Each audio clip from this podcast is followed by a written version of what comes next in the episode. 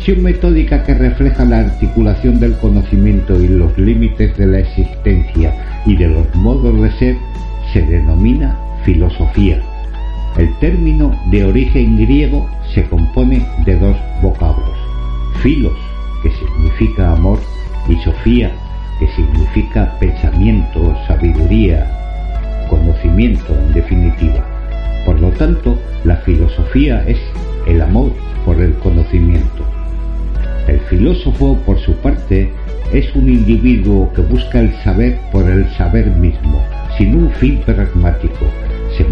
por la curiosidad e indaga acerca de los últimos fundamentos de la realidad. Más allá del desarrollo de la filosofía como disciplina, el acto de filosofar es intrínseco a la condición humana. No es un saber concreto, sino una actitud natural del hombre en relación al universo y a su propio ser. Al igual que la religión, la filosofía se centra en las cuestiones últimas de la existencia humana. En cambio, a diferencia de la religión, no se basa en una revelación divina o en la fe, sino que lo hace desde la razón. De esta forma, la filosofía puede ser definida como el análisis racional del sentido de la existencia humana, tanto individual como colectiva, fundado en la comprensión del ser. Y pese a ciertas semejanzas con la ciencia, la filosofía se distancia de esta ya que muchas de sus preguntas no pueden ser respondidas mediante el empirismo experimental. Veremos cómo la realidad puede ser más extraña que la ciencia ficción de la mano de las máquinas más costosas construidas por el hombre y de las mentes de los mejores científicos contemporáneos. Este programa será un viaje lleno de curiosidades donde terminaremos tratando de armar el rompecabezas de nuestra mente y la vida misma para finalmente definir qué significa estar vivo.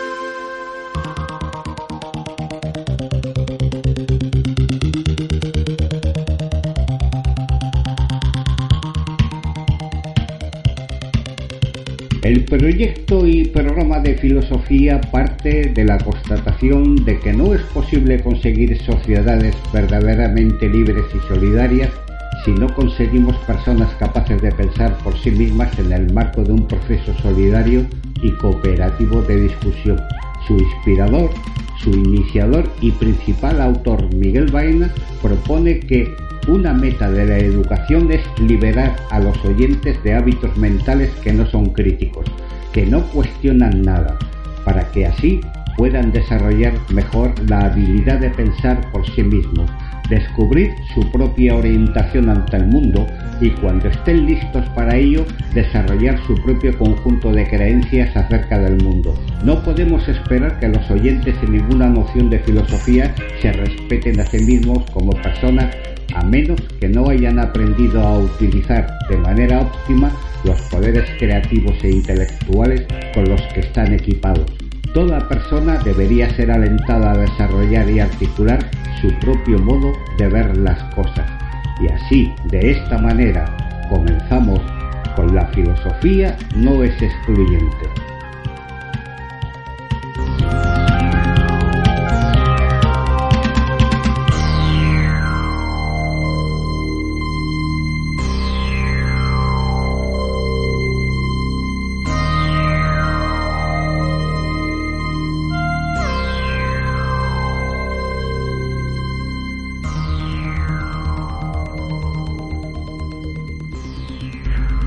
Esta semana en Filosofía No Excluyente vamos a hablar sobre los orígenes del cristianismo.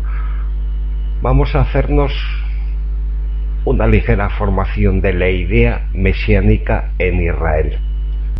Tanto la figura de Jesús como los evangelios sinópticos y de San Pablo y toda la posterior literatura patrística cristiana son en primer lugar deudores, entre otras muchas corrientes religiosas y filosóficas a las que tanto debe el cristianismo, como veremos, de la primitiva escatología presente del pueblo judío de Israel. Y es que no se debería olvidar nunca este dato. El fundador del cristianismo fue un judío nacido en Israel, y este judío se presentó ante su pueblo anunciando la llegada del reino de Dios.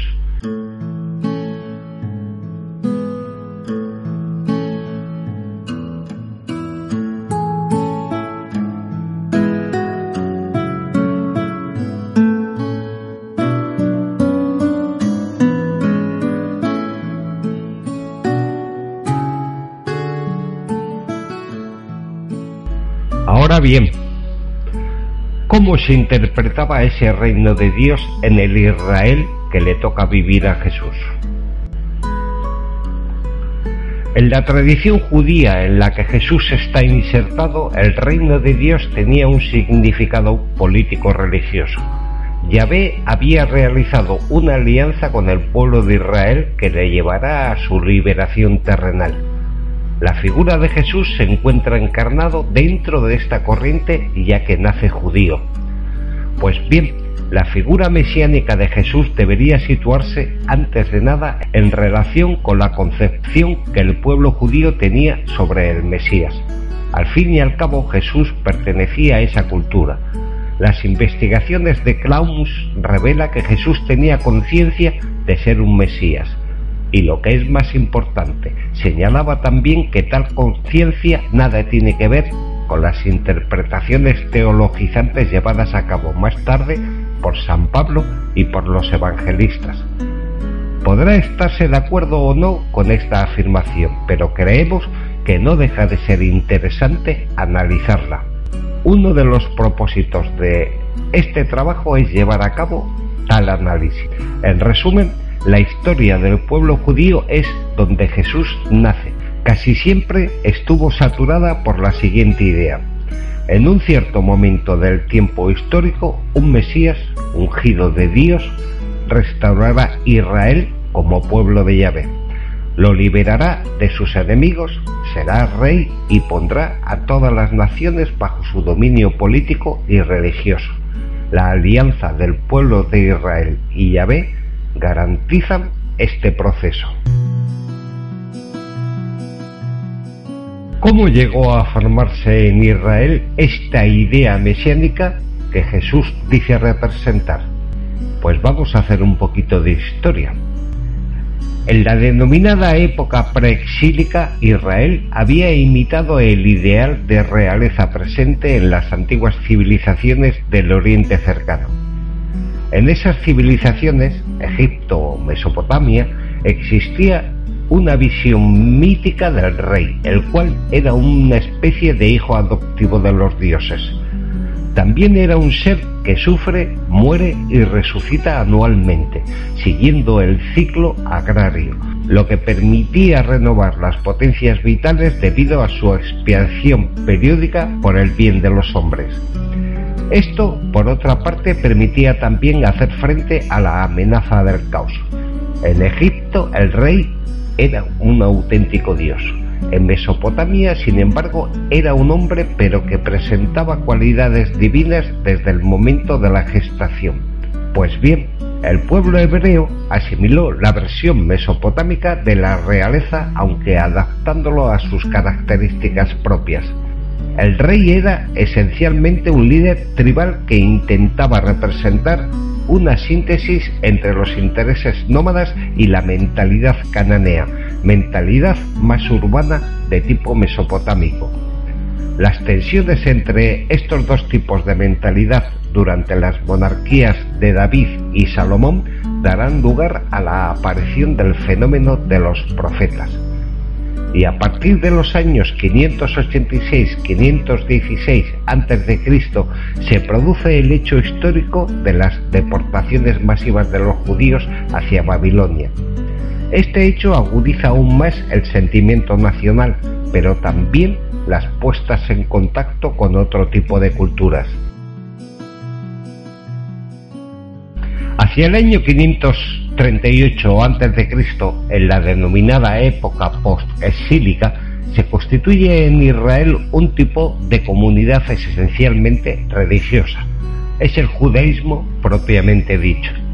Jerusalén será su gran centro espiritual. El complemento de esta comunidad serán los hebreos de la diáspora, de la cual Babilonia será la más importante. El rey sigue siendo un líder tribal que intenta representar una síntesis entre los intereses nómadas y la mentalidad cananea, mentalidad más urbana de tipo mesopotámico. Pues bien, las tensiones entre estos dos tipos de mentalidad, como ya hemos señalado anteriormente, durante las monarquías de David y Salomón, darán lugar a la aparición del fenómeno de los profetas. En este contexto, la ideología profética habría que situarla en relación con el conflicto de intereses existentes entre la masa popular hebrea oprimida y enraizada en la vida rural y seminómada la cual protestaría en contra de la ideología cortesana y sacerdotal que tenía una visión más urbana y comercial. Pues bien, el movimiento de los profetas prescinde de la idea oriental de realeza y defiende que únicamente Yahvé es el rey de Israel. Todo lo demás es idolatría e innovación de tipo cananita Ahora bien, aunque el movimiento profético tendrá una gran importancia en Israel, ello no impidió que la idea de realeza siguiera presente. El rey es un ungido de Dios que aunque no es igual a él, es más que humano. Lo que sucede es que al mismo tiempo comienza a calar en el pueblo judío la idea de la venida futura de un ungido de Dios, o sea, de un Mesías y es que, como la experiencia mostraba que ninguno de los reyes presentes de Israel era capaz de llevar a cabo el ideal de extender el judaísmo, los profetas comenzaron a imaginar otro tipo de ideal, es decir, la creencia de que un maravilloso niño de sangre real habría de nacer, según la profecía de Emmanuel. Esta profecía, por otro lado, reflejaba claramente el mito de Ugarit, en Fenicia, según el cual Anat, madre, pariría a un hijo muy esperado, sin perder por ello la virginidad. ¿Os suena esto algo?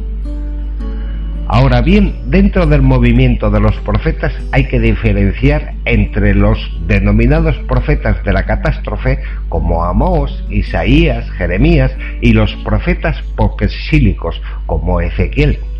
Los primeros profesaban una fe en una restauración futura de Israel. Los segundos creían que la restauración de Israel se produciría mediante la reconstrucción del reino de David y se llevará a cabo cuando Israel se arrepintiera de sus pecados. Todo ello llevaría también a la destrucción de los enemigos de Israel. Es evidente, por tanto, que la religión y la política están íntimamente unidos y presentes en la concepción del mesianismo judío. Ahora bien, a pesar de estar muy presentes los elementos religiosos en las ideas mesiánicas de Israel, en ningún momento su escatología se encuentra situada fuera y al margen de los hechos históricos. Por ejemplo, en Deutero Isaías, la victoria de Yahvé en el juicio final dará lugar a un nuevo tipo de creación en donde las últimas cosas serán como las primeras, palingenesia. En ese día Dios asumirá el gobierno del mundo, juzgará a las naciones e instaurará a Jerusalén como capital del mundo. Es evidente que en esta visión la religión es algo fundamental. Ahora bien, también es evidente que todo este proceso tendrá lugar dentro de la historia y en la realidad de este mundo. Pero ya llegarán otros pienso sobre todo en San Pablo, que se encargarán de interpretar todo esto según otro tipo de evangelio que por otro lado, será el que acabe por vencer, aunque no sé realmente si por convencer.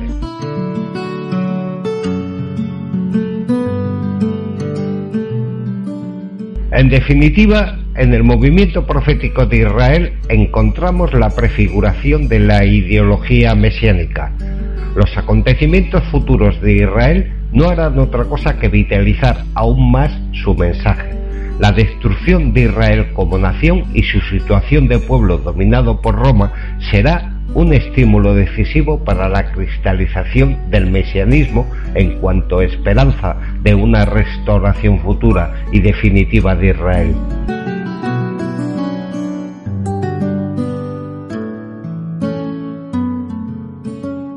¿Y cuál es la verdadera naturaleza de ese Mesías?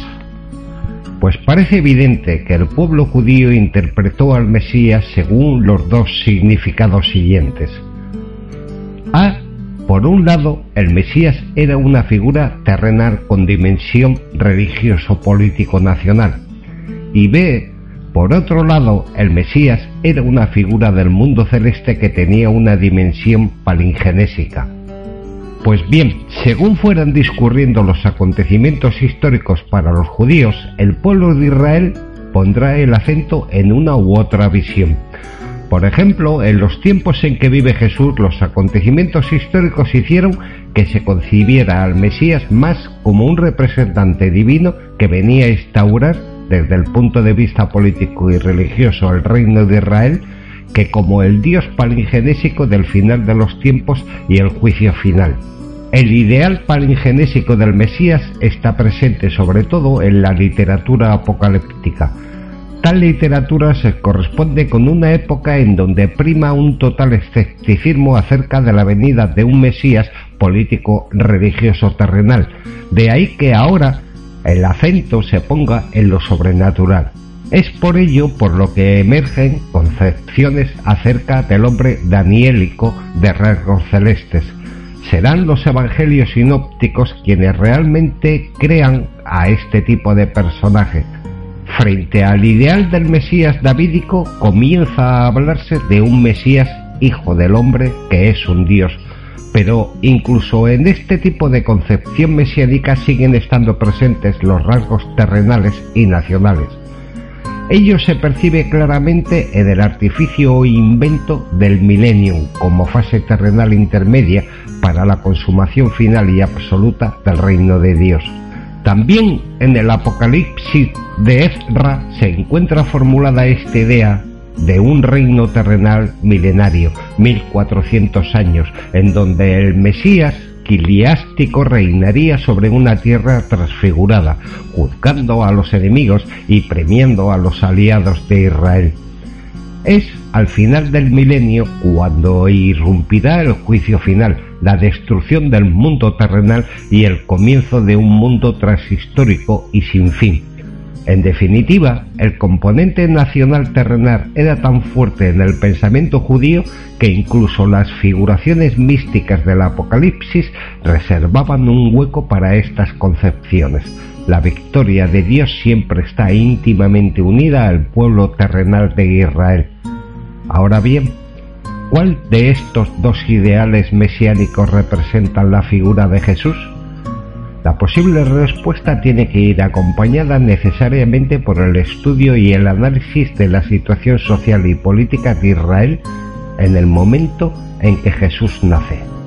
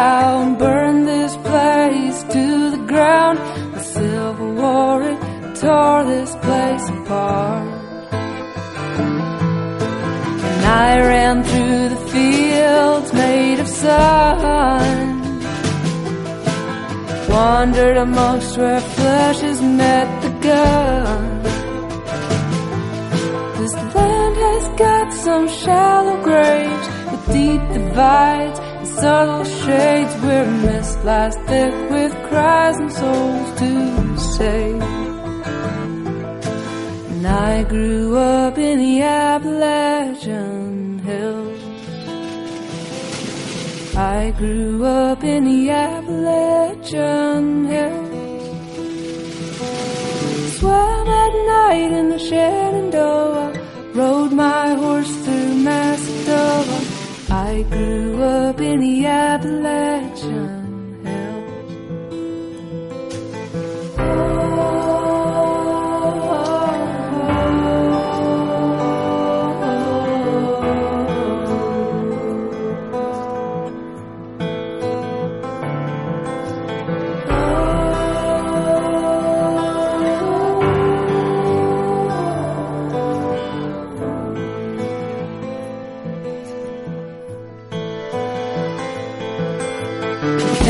Things happen there that would make your blood run cold. Men in white with crosses of gold. Burn that house like a bonfire. The good man's funeral pyre. Things happened here that would make your blood run cold. Wars they pass, but sins go living on. Bodies and sing a gospel song. Cause the years pass by and the blood seeps into the rivers, streams, and creeks with an aftertaste that would make your skin creep. And I grew up in the Appalachian hills. I grew up in the Appalachian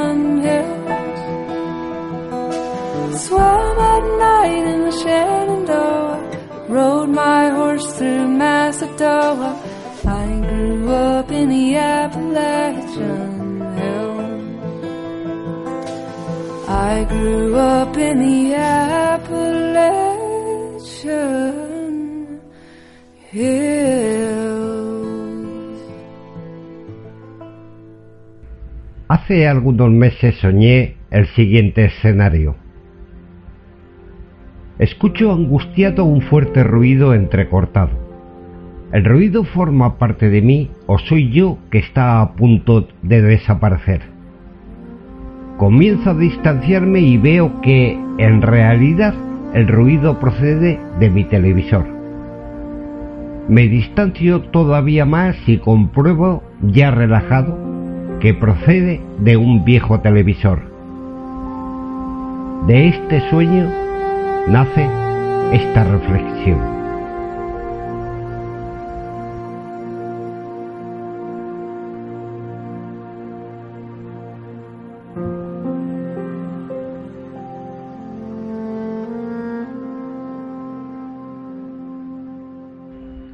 Cada época tiene su sentir, cada sentir su cortejo de significados.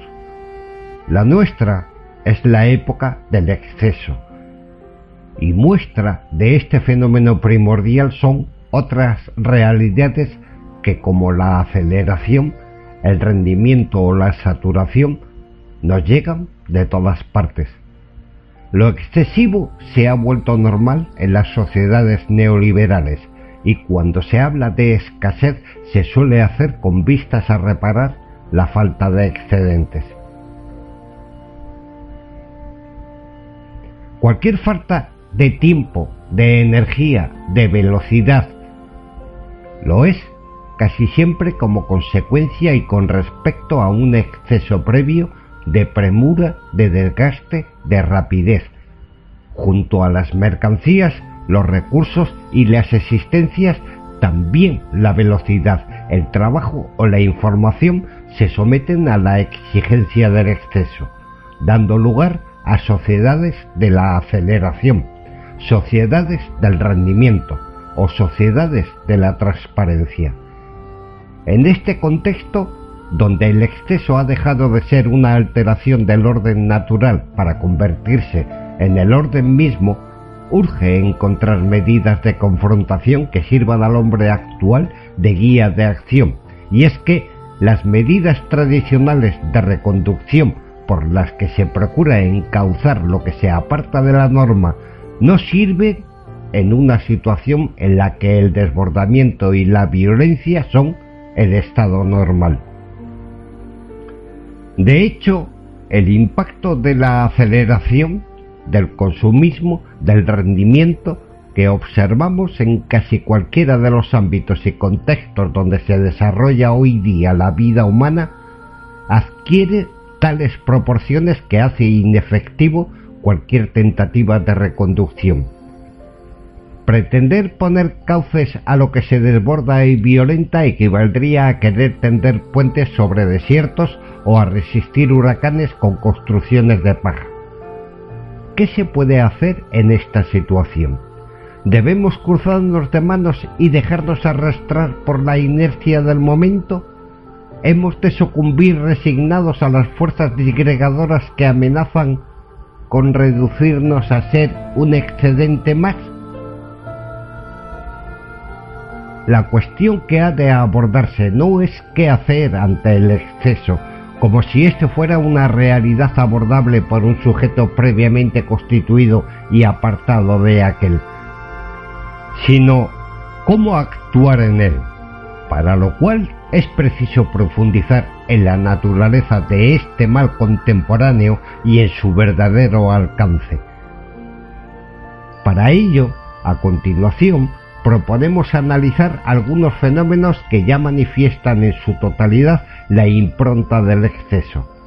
El rendimiento considerado como el exceso de trabajo o de esfuerzo. La transparencia entendida como un exceso de información. La aceleración como un exceso de velocidad. Y la dislocación de distancia. Atendiendo al aspecto común de estos fenómenos, podremos ensayar medidas que sirvan de guía de acción para vivir en el exceso.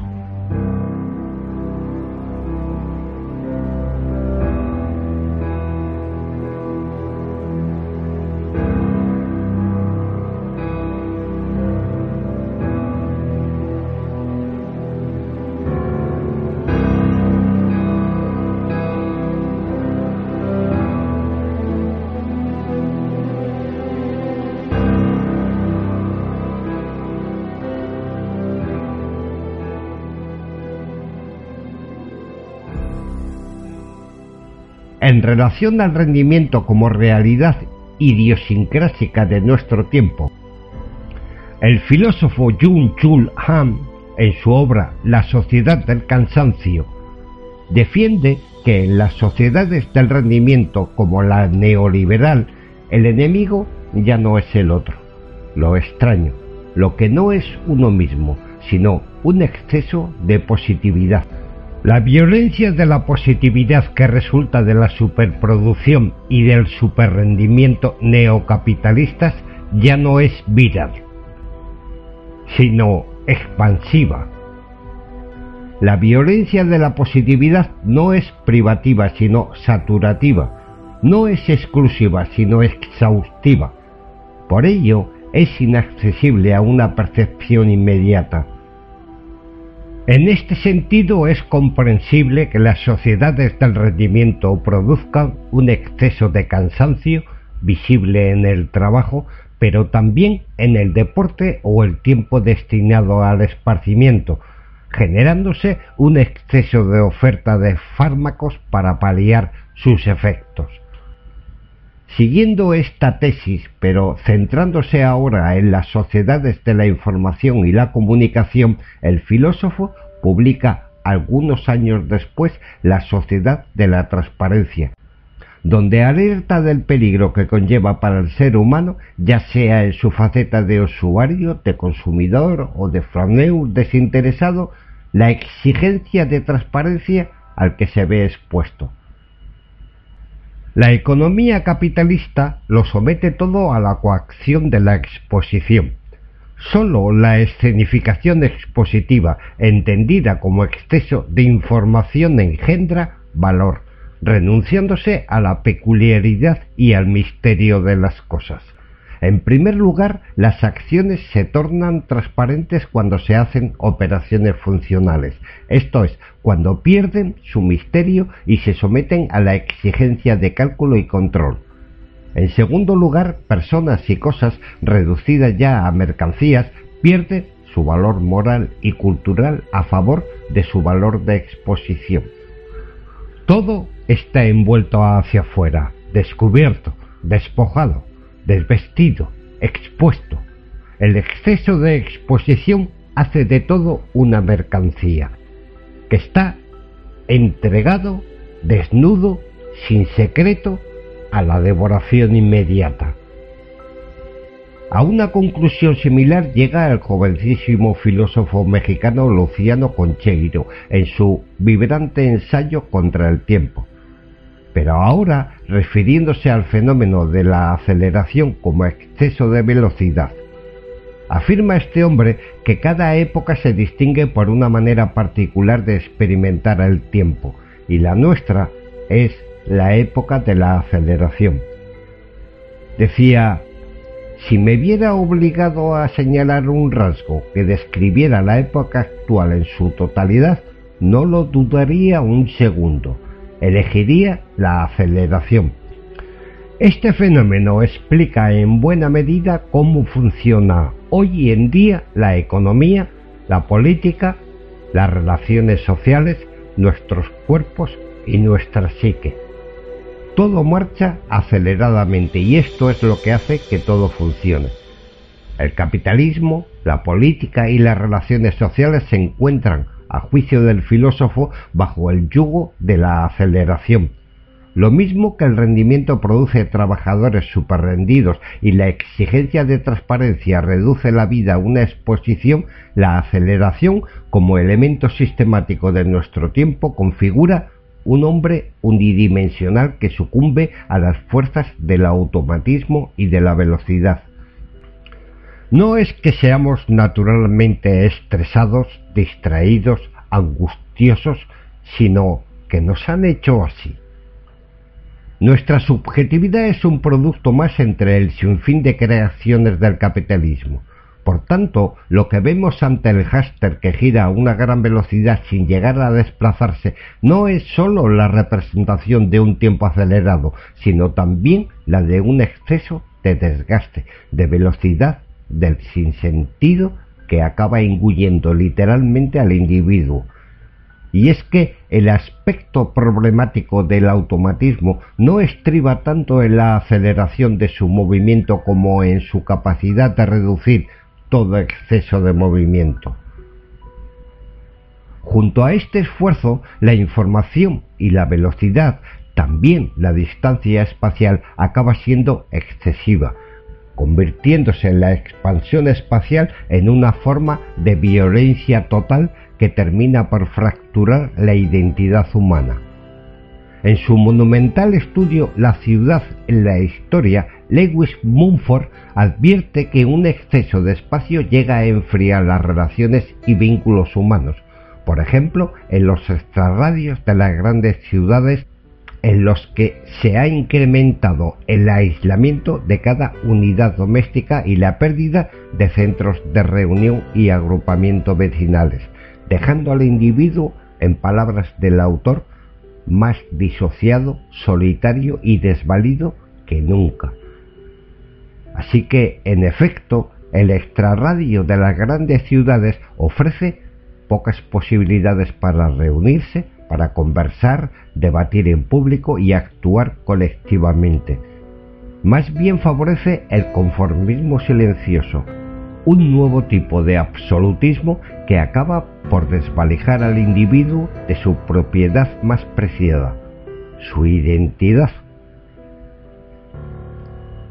Lo que se inició en el siglo pasado como una huida de la ciudad por parte de las familias se ha convertido en una retirada más general que ha producido más que suburbios independientes, un cinturón suburbano que se dilata hasta fragmentar las relaciones humanas. Porque cuanto mayor sea la dispersión de la población, mayor también será el aislamiento de cada unidad doméstica y más esfuerzo costará hacer privadamente, aún cuando se dispone de la ayuda de múltiples máquinas e instalaciones automáticas, lo que solía hacerse en compañía a menudo entre conversaciones y cantos, gozando de la presencia física de los otros observamos que en sus respectivos análisis estos filósofos comparten la idea de que el exceso adquiere hoy en día un carácter total, y es precisamente ese hecho lo que explica su capacidad corrosiva y degenerativa. Allí donde se manifiesta y cualquiera sea el modo de hacerlo, el exceso arrasa con todo.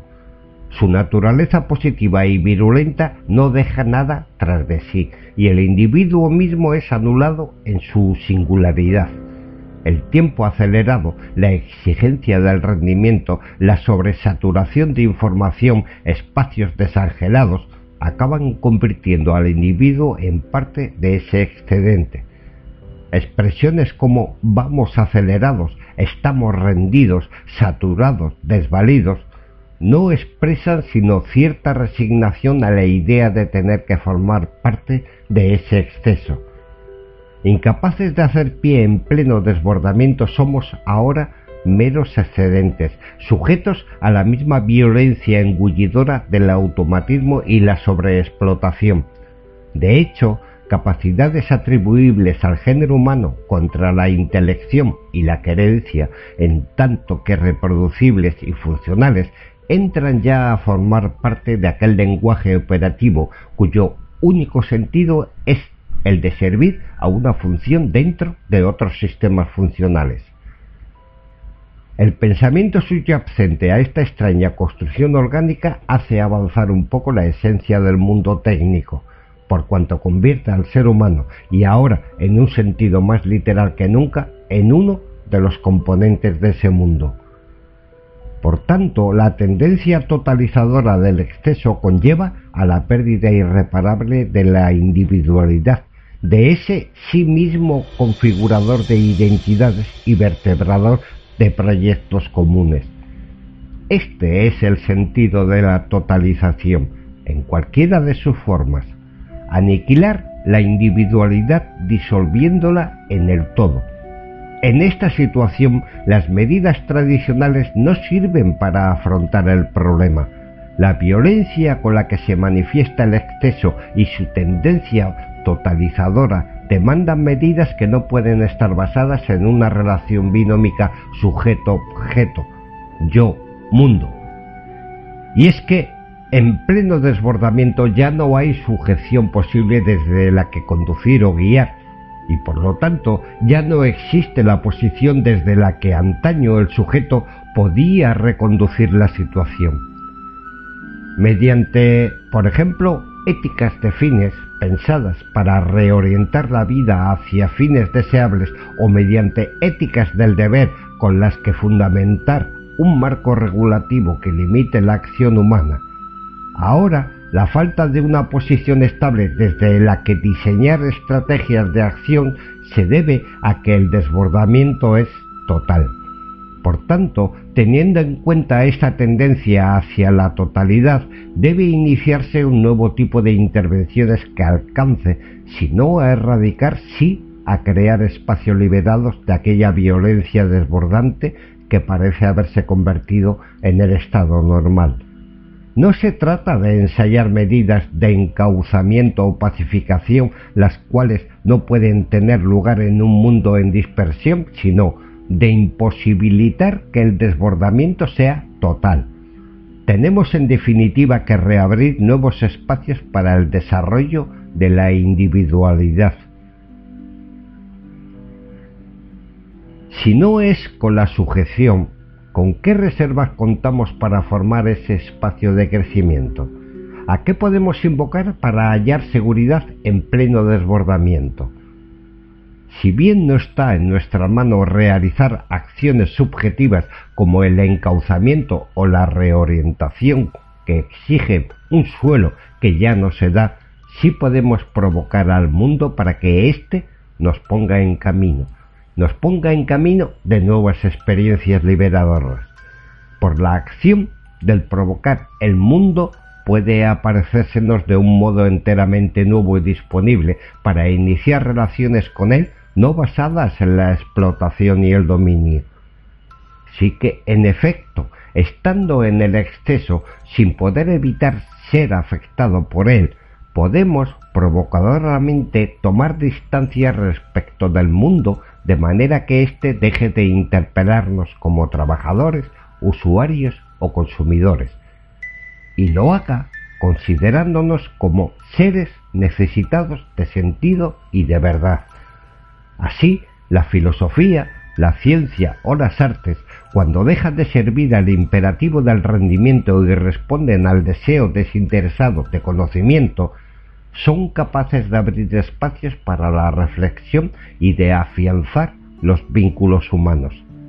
El dios del fuego sirve al hombre primitivo para relacionarse provechosamente con la naturaleza la sustancia aristotélica para conocer el mundo con vistas a la previsión de un sentido, o las fuerzas gravitacionales de Newton para organizar el flujo empírico de un cosmos. Junto al pensar que genera la creación de espacios sustraídos del exceso, también el amparar y el abrazar posibilitan una nueva apertura al otro. En efecto, fruto de aquel provocar por el que el mundo deja de llamarnos para su explotación y consumo, éste se revela en su cualidad de ser vulnerable, propiciando el amparo y el cuidado humanos, o en su cualidad de ser próximo, apareciendo la atención y el agradecimiento como actitudes éticas. También el agradecimiento y el abrazo son actos gratuitos, generosos, no movilizados por el imperativo de sobreexplotación ni afectados por el exceso. Nada hay que apremie a agradecer, nada que exceda el abrazo. Sí que en definitiva es en la distancia cuando el mundo deja de comportarse conforme a la lógica del rendimiento y de la producción, afianzándose los lazos humanos y apareciendo nuevos caminos para el desarrollo de la individualidad, porque si bien no podemos evitar padecer la acción disgregadora del exceso, sí está en nuestras manos hacer lo posible por forjar, aún dentro de él, centros existenciales donde los que recobrar nuestra mismicidad casi se ha convertido en el nuevo imperativo para un tiempo de excesos.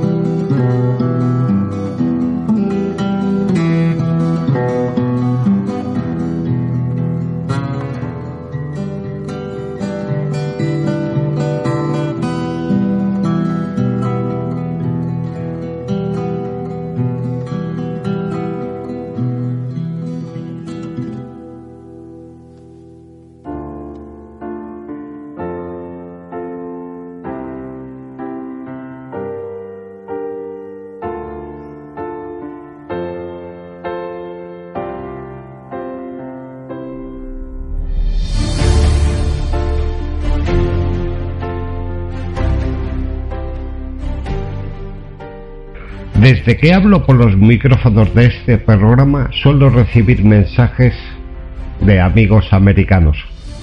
Me preguntan sobre temas de política internacional. Hoy, sin ir más lejos, recibí un correo de un amigo mexicano, un amigo de un pueblo mexicano. Este se sorprendía por el ascenso de Vox. Quería saber por qué en esta orilla del charco triunfaba el populismo ultraliberal no entendía por qué las brisas de Trump calaban en nuestra tierra. ¿Por qué aquí, con un estado de bienestar generoso, en contraste con el sistema de Estados Unidos, había tanto recelo contra los inmigrantes? Trump consiguió con su discurso antimexicano movilizar a las clases medias de la América vaciada, una América rural que temía, por las políticas llevadas a cabo por Obama, el empoderamiento laboral de los latinos. Ese temor a que el otro le robara la comida hizo posible que el discurso mercantilista ganase por goleada. En España las tornas son distintas. Aquí, a diferencia de Estados Unidos, tenemos un estado de bienestar universal, un sistema que no deja a nadie en la cuneta y un sistema, junto con el colchón familiar, que hace menos visible la miseria de la pobreza. Las prestaciones asistenciales permiten que las situaciones de desempleo, enfermedad o accidente, por ejemplo, no sean tan crudas como en los Estados Unidos. Así las cosas, el miedo a un empoderamiento laboral por parte de los inmigrantes no es un argumento suficiente para explicar el ascenso de la ultraderecha es precisamente el estado del bienestar y no el mercado el que explica parte de lo ocurrido. Mientras en la América de Trump se teme al robo del puesto de trabajo, aquí en la Hispania ingobernable se teme por el deterioro del estado del bienestar. Un deterioro, según las lenguas de la calle, ocasionado por quienes consumen servicios públicos y no contribuyen a su sostenimiento. Esta situación de aparente injusticia social es la que explica por qué muchas papeletas han cambiado de color el día de las urnas. Esta percepción negativa de una supuesta inmigración privilegiada que se adueña de nuestro estado del bienestar contribuye a afianzar el patriotismo. Esta visión retrógrada y egoísta se convierte en un tóxico para la convivencia, un tóxico que se traduce en el auge de la violencia callejera y etnocentrismo cultural. La visión de la inmigración como amenaza es el lubricante que une el éxito de Trump con los populismos europeos. Ante esta situación, la crítica intelectual no puede pasar de puntillas. Es necesario que desde las trincheras de la izquierda se derriben de una vez por todas los muros del credo ultraliberal. El estado del bienestar supone la supremacía de la igualdad en detrimento de la libertad. El inmigrante, como portador de dignidad, no se merece un trato diferente. Y no se lo merece, faltaría más, porque si no estaríamos cabalgando hacia atrás, estaríamos retrocediendo hacia etapas olvidadas, etapas donde los extranjeros eran ciudadanos de segunda.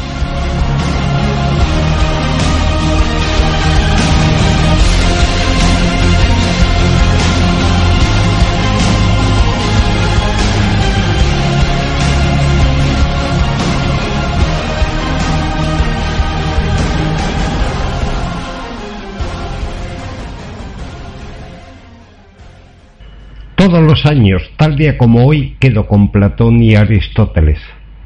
Quedo, como les digo, con motivo del Día Internacional de la Filosofía. En la comida también se dan cita otros colegas de profesión. Hoy, sin ir más lejos, he compartido mesa con Guillermo, con Agustín, con Cam y Jume, entre otros.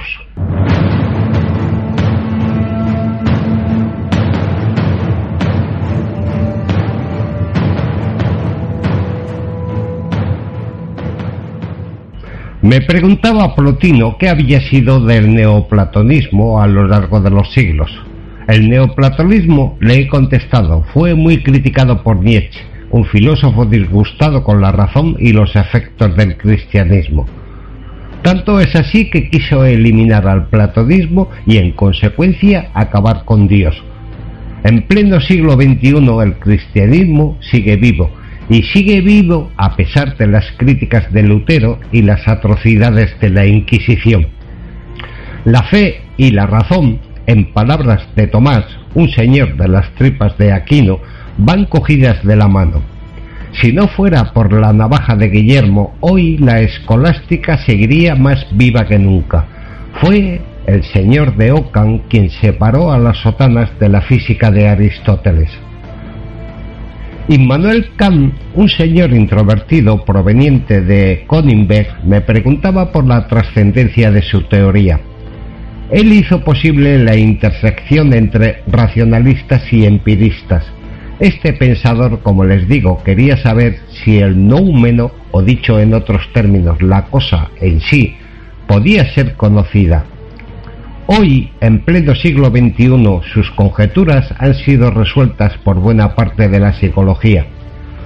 La psicología se descolgó de la filosofía a finales del XIX y desde entonces la percepción, el aprendizaje y la memoria cabalgan en solitario. Hoy los fundamentos biológicos de la conducta explican lo que sucede en buena parte de la mente.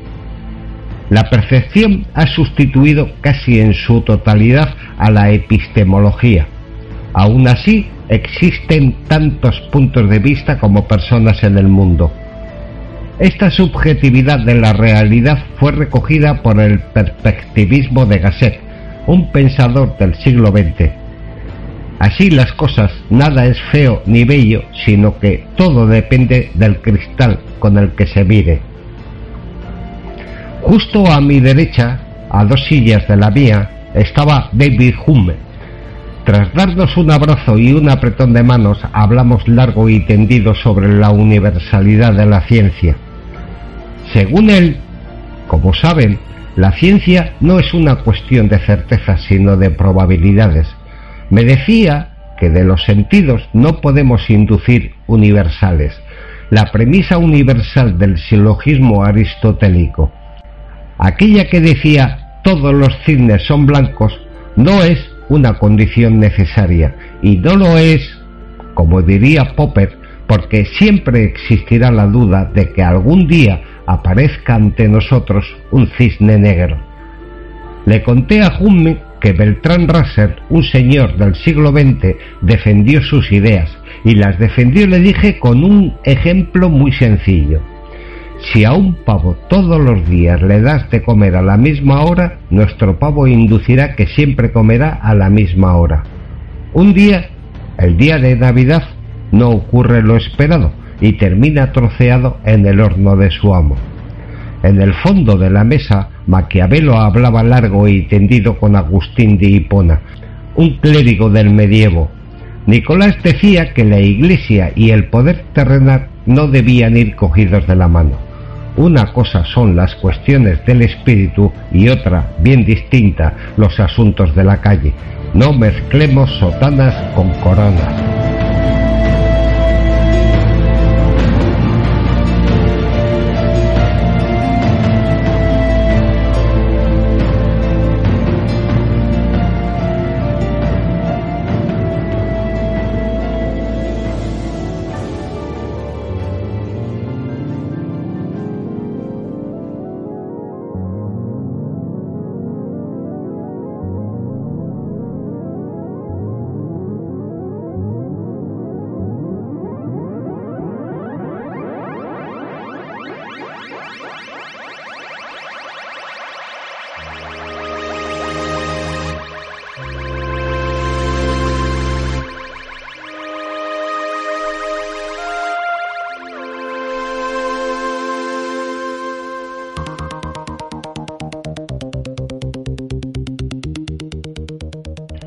Este programa está hecho para muy pocos oyentes. Puede que no viva aún ninguno de ellos. Esos podrían ser los que comprendan mi Zaratustra. ¿Acaso tengo yo derecho a confundirme con aquellos a quienes hoy se presta atención? Lo que a mí me pertenece es el pasado mañana. Algunos hombres nacen póstumos. Las condiciones requeridas para comprender y para comprenderme luego con necesidad las conozco demasiado bien. Hay que ser probo hasta la dureza en las cosas del espíritu para poder soportar solo mi seriedad y mi pasión. Hay que estar acostumbrado a vivir en las montañas y ver a nuestros pies la miserable locuacidad política y el egoísmo de los pueblos que la época desarrolla hay que hacerse indiferente. No debe preguntarse si la verdad favorece o perjudica al hombre. Tener una fuerza de predilección para las cuestiones que ahora espantan a todos. Poseer el valor de las cosas prohibidas. Es preciso estar predestinado al laberinto.